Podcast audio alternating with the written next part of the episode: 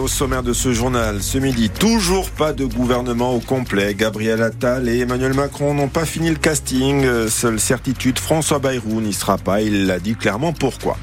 Toujours en politique, l'association Paladine se prépare à devenir un mouvement politique et briguer le suffrage des électeurs aux prochaines élections municipales et territoriales. Nicolas Battini, le patron de Paladine, invité dans un instant. Nous verrons que l'Assemblée nationale a voté le renforcement des mesures visant à sécuriser les maires. Nous verrons ce qu'en pense un élu qui avait été menacé à l'époque par le grand banditisme. La culture avec l'avenir des châteaux de la Punta et de Cuenca. On en parle avec le directeur du patrimoine à la collectivité, Pierre-Jean Campocas. La culture, c'est aussi le festival du film italien Bastia qui se poursuit et qui marche bien, même sans son lieu de projection fétiche, le théâtre municipal fermé pour travaux. Et puis l'actualité, ce jeudi, c'est le club de la presse de RCFM. Hélène Battini, vous serez aux manettes et on parle de quoi? Comme souvent, de politique avec ce nouveau report de visite pour Gérald Darmanin. Avec mes confrères, nous tenterons d'analyser les raisons et les conséquences. On parlera des discussions dans les discussions sur fond de recomposition politique. Et puis, vous l'avez dit, la création de ce nouveau parti, Moussa Paladine. On en parlera également. 26 ans après l'assassinat du préfet Rignac, la page est-elle tournée? C'est au menu du Club de la Presse. Enfin, de la justice pour nous ce midi aussi avec l'action de la GIRS de Marseille, le grand banditisme et les déclarations toujours cash du procureur Nicolas Besson. Merci Hélène, on vous retrouve à midi et demi. Les deux militants nationalistes mis en examen et placés en détention provisoire à Paris avaient sollicité un débat différé devant le juge des libertés de la détention. Le magistrat statué hier. Nicolas Pinsout y est libéré sous contrôle judiciaire avec interdiction de se rendre en Corse. Pour le moment, une remise en liberté qui n'est que justice, a réagi hier soir son avocat, maître Éric Barbolosi. Anto Simone y reste pour sa part au centre pénitentiaire de la santé. Interpellés tous les deux euh, le 30 novembre dernier en région parisienne dans le cadre d'une enquête portant notamment sur l'attentat ayant visé une villa de San Martino di Lode en novembre 2022 et diligenté par le PNAT. Ils sont mis en examen pour association de malfaiteurs terroristes, fabrication d'engins explosifs et dégradation dangereuse en lien avec une entreprise terroriste. Je vous le disais, les députés ont voté hier le renforcement de la sécurité des élus locaux et la protection des maires, alignant les sanctions sur celles contre les personnes dépositaires de l'autorité publique. Les violences contre les élus ont fortement progressé, plus 15% entre 2022 et 2023 au plan national, avec 2387 euh, faits relevés selon la rapporteure, la députée euh, Renaissance Violette Spilbou. Dans l'île, les parquets locaux relèvent une vingtaine de faits à peu près, mais pas forcément reliés avec des menaces. Et ils travaillaient déjà euh, les préfets, les, les parquets sur le sujet en lien avec la préfecture. Euh, une situation qui ne signifie pas pour autant que les élus en Corse ne font pas l'objet de menaces ou de pression, Paul Ortoli. Oui, la loi veut mieux protéger, mieux punir. Les autorités avaient déjà suivi à la lettre les circulaires du ministre de l'Intérieur et celles du garde des Sceaux pour instaurer un dialogue continu avec les élus. Ils sont allés en janvier à leur rencontre à Calvi, Corté, Bastia, préfecture et parquet ont rappelé la marche à suivre, présentant la nouvelle messagerie électronique structurelle dédiée aux élus.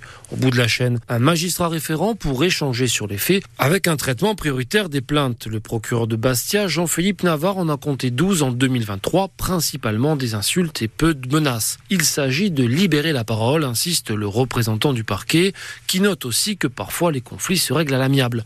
Même discours, même méthode en Corse du Sud, où le procureur Nicolas compte une dizaine de faits.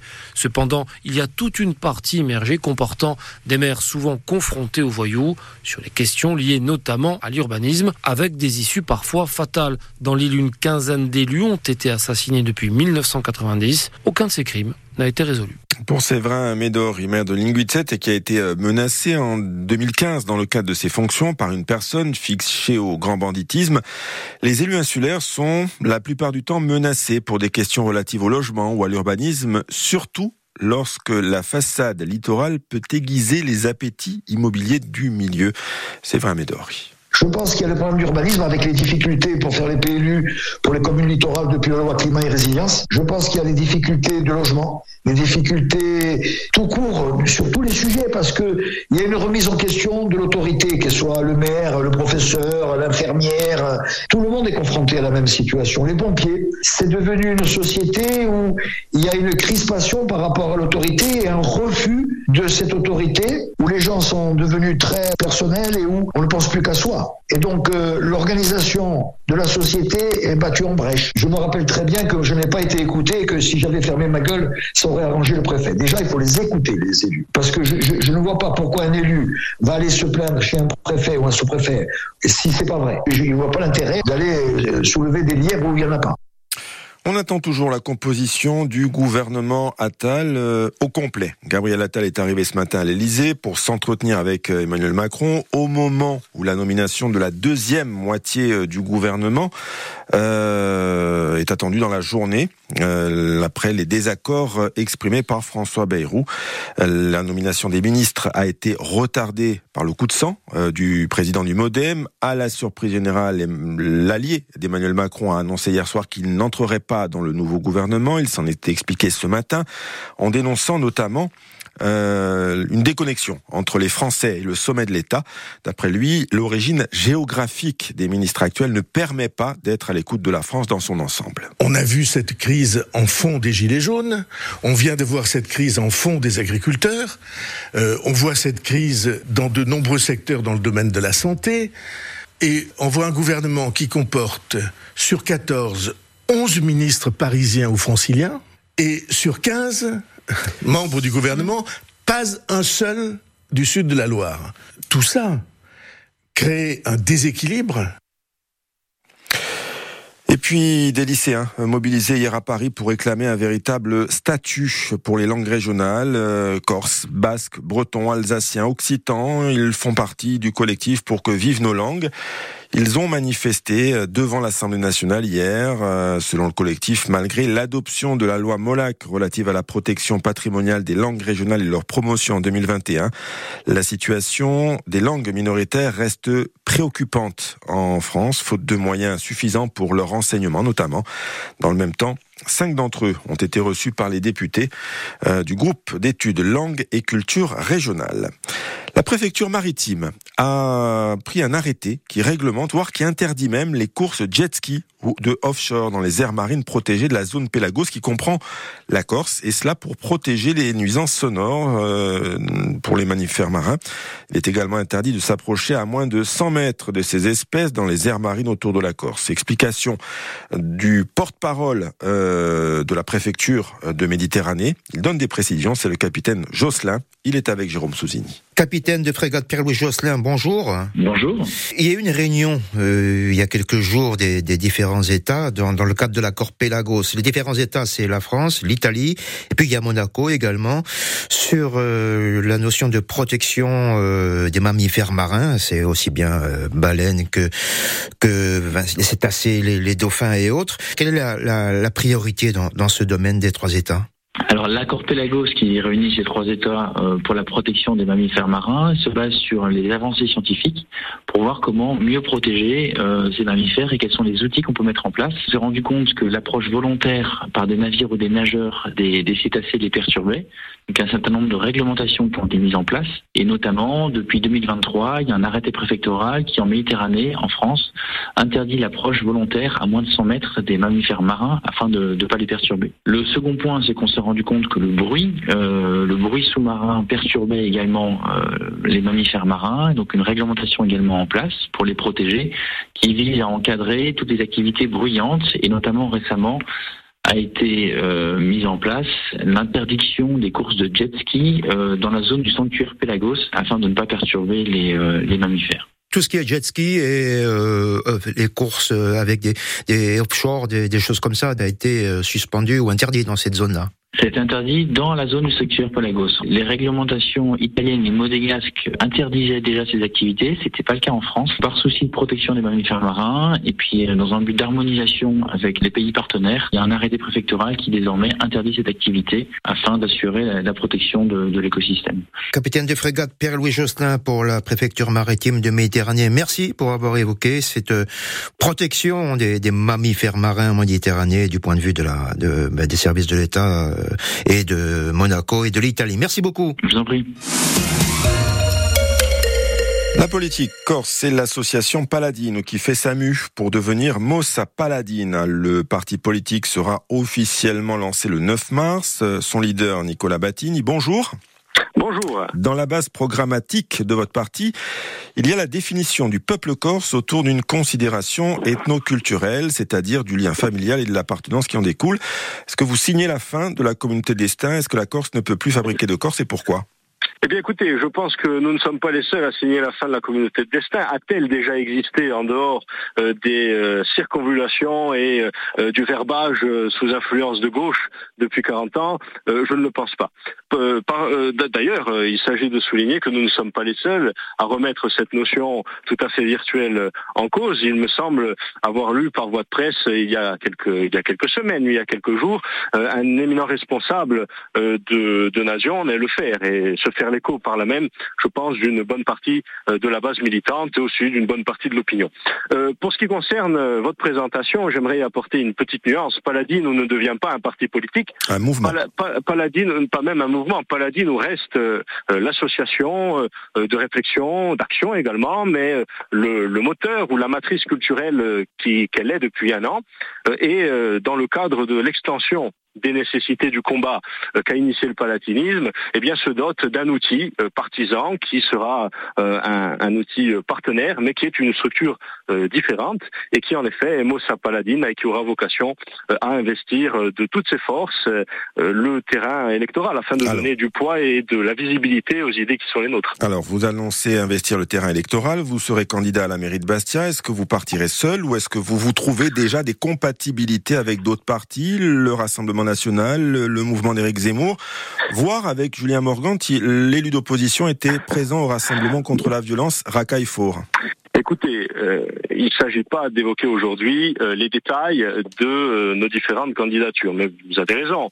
nous serons présents au-delà de Bastia dans un certain nombre de, de, communes concernant les élections municipales, de communes importantes en Corse, en ce que, évidemment, nous souhaitons faire valoir la vision qui est la nôtre d'un nationalisme corse qui s'ancre dans un discours très farouchement opposé aux logiques d'immigration massive et d'insertion dans le débat public en Corse du notamment euh, à travers la politique municipale de Bastia. Et Bastia, pour euh, vous, c'est un tremplin pour la territoriale?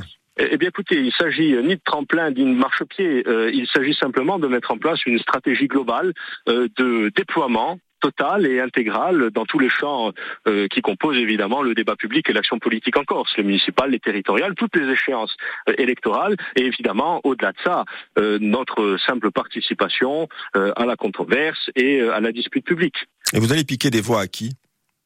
Écoutez, au-delà du fait de savoir à qui nous allons prendre des voix, nous allons surtout représenter euh, des centaines, des milliers, pour ne pas dire plus de Corses qui, depuis des années, au sein du mouvement nationaliste et peut-être euh, certainement bien au-delà, euh, ne se sentent pas représentés ni écoutés, notamment sur les profondes, les profondes inquiétudes qui sont les leurs ou les profondes aspirations aussi en matière d'immigration massive, en matière de choix de société, en matière de volonté d'ancrer leur vie quotidienne dans un continuum historique, chose qui est censée d'ailleurs être historiquement euh, la vocation du nationalisme corse, ce qui, euh, eu égard à un certain nombre de positionnements des cadres des différents partis depuis quelques années, n'est apparemment plus le cas.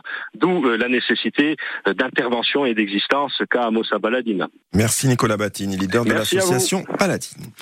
Allez, la culture maintenant, c'est l'un des nombreux chantiers en ce moment du service patrimoine de la collectivité de Corse, à Alat, le château de la Punte a démarré l'année avec la deuxième phase de travaux qui devraient permettre d'accueillir dès la rentrée du public, construit Souvenez-vous, en 1886, il avait été partiellement détruit par un incendie spectaculaire en 1978.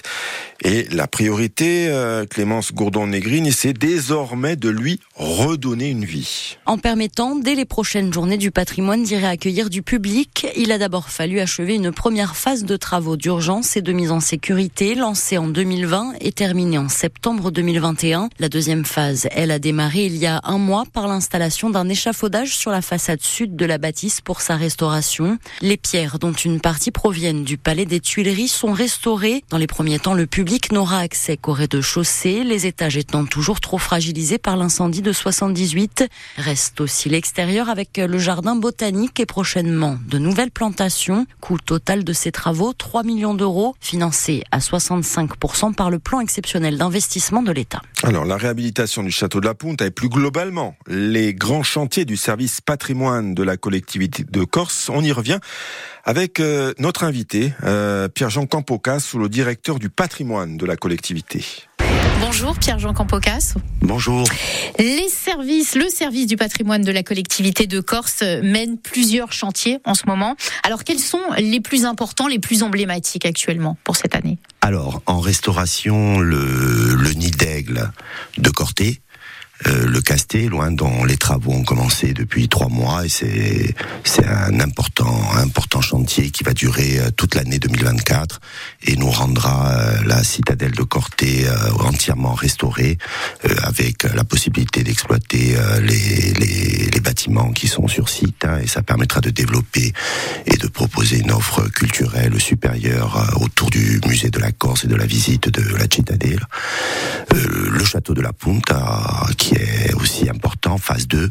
Ça va durer 15 euh, mois, ça a démarré au mois de décembre dernier, mais on espère quand même en septembre prochain pour les journées du patrimoine une ouverture exceptionnelle au public.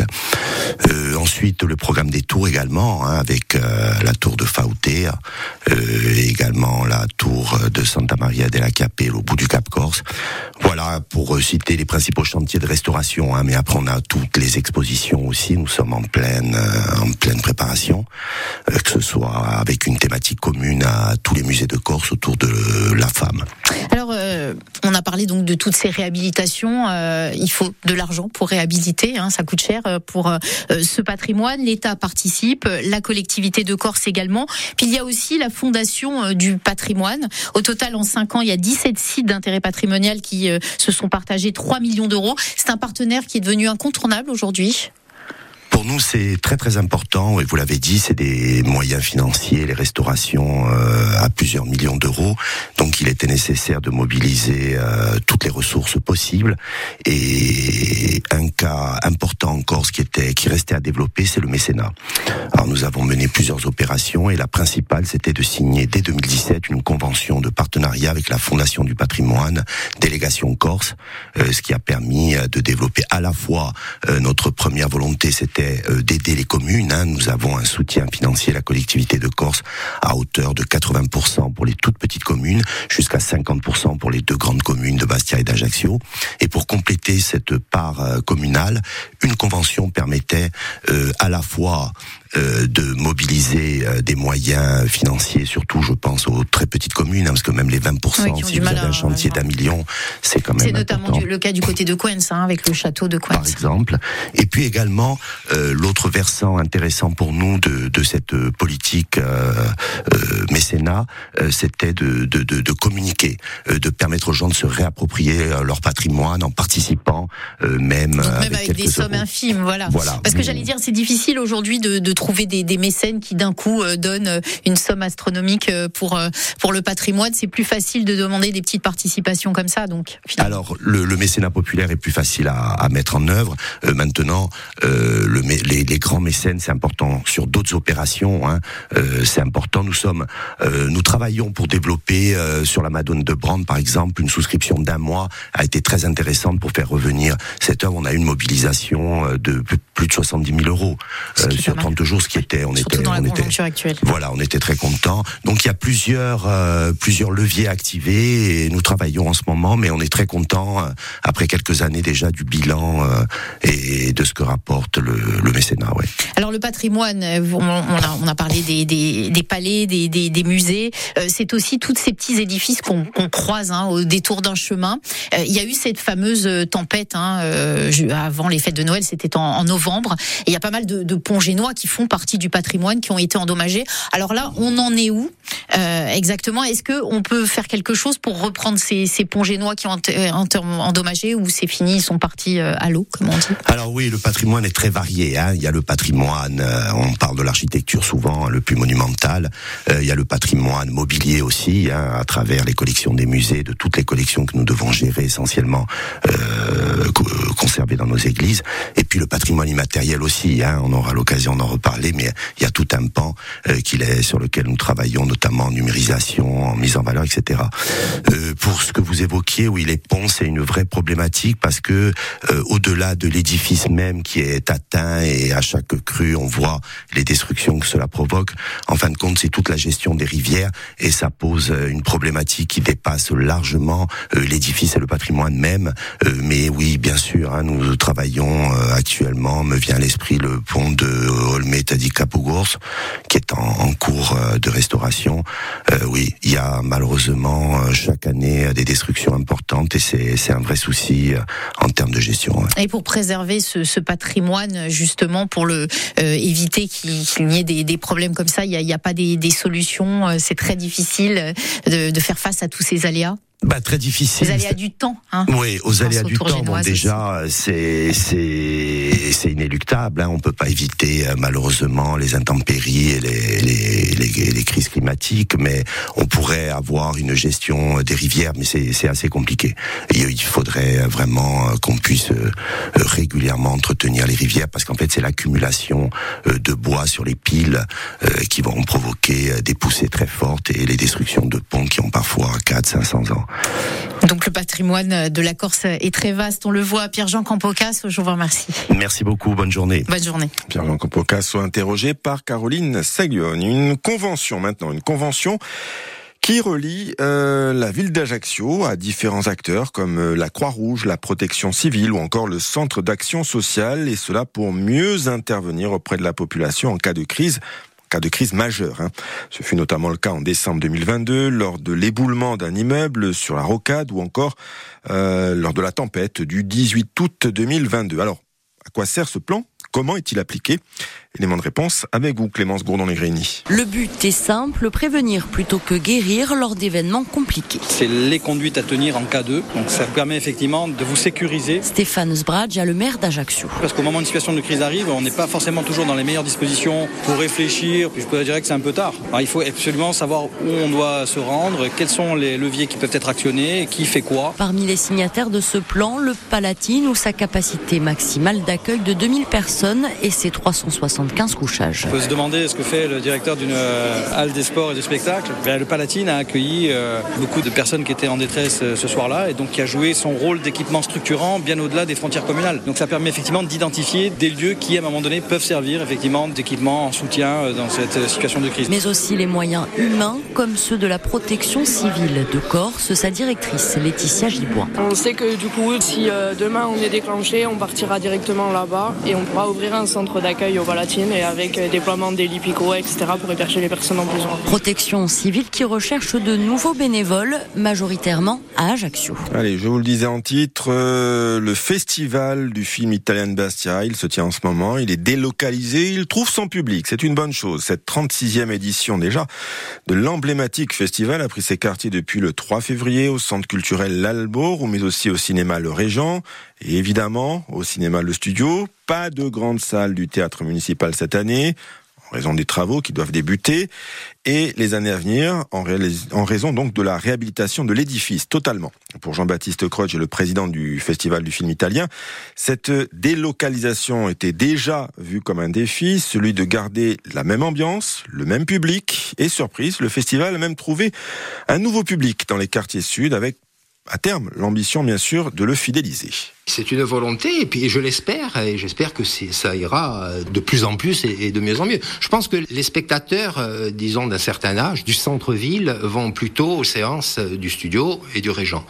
Et à l'Albor, il y a tout à fait un autre public. Je ne sais pas si c'était des gens de Loupine, ou plutôt des gens aussi de Bigou, a Borgo, Luchan, qui viennent, qui rentrent plus en ville. D'ailleurs, il y a un grand parking, et ça leur permet de, se garer plus facilement. Mais effectivement, il y a, un nouveau public, en plus par cette culture italienne, hein, qui plaît, qui plaît au au public corse et notamment Bastier, oui, de fidéliser. J'espère qu'on arrivera à ça. Les séances dédiées, consacrées spécialement aux, scolaires, elles sont, elles sont pleines aussi, avec les jeunes. On les initie. Il y a des séances vraiment pédagogiques où on leur parle des films, où ensuite ils font des travaux, euh, des ateliers en classe, et donc on les fidélise.